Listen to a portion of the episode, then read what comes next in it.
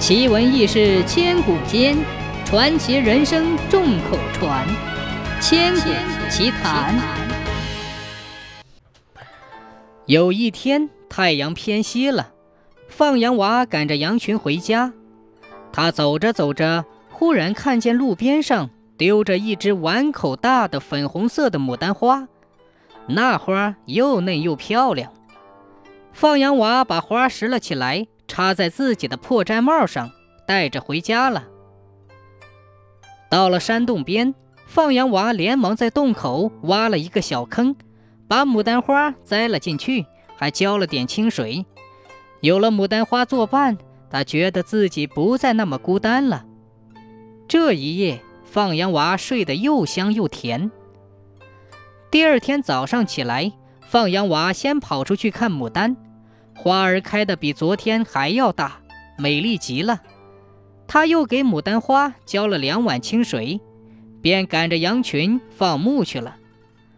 晚上，放羊娃回到洞里，洞里打扫得干干净净，炕上铺着新毡，一头放着新被子、新褥子和花枕头，另一头放着两个大红木箱子，铜扣、铜环亮闪闪的。炕当中还放着一个小炕桌。炕桌上面放着两碟菜，三大碗面条，还有一双筷子。那碗面还冒着热气呢。他心想：这样好的铺盖，好吃好喝的，也许是谁在可怜我，给我准备下的吧。于是他美美的吃了一顿，晚上生平第一次在炕上睡了个舒服觉。第二天早上，他照样给牡丹花浇了两碗清水。就去放羊了。晌午回家一看，不知是谁又把饭做好了。晚上，他下定决心，要在明天弄个清楚。天刚刚放亮，放羊娃就赶着羊群走了。可是走了不多远，他便丢下羊群，一个人回来了，蹲在洞门口的一个大石头背后，偷偷地朝洞门口望着。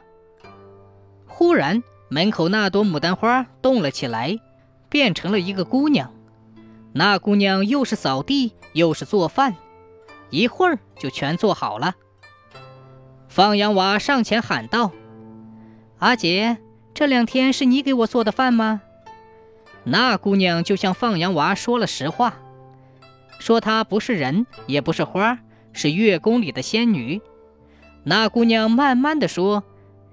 我在天上看见你日子过得很难，想下来给你帮忙。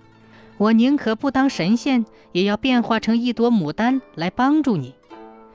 从此以后，小两口就过起日子来了。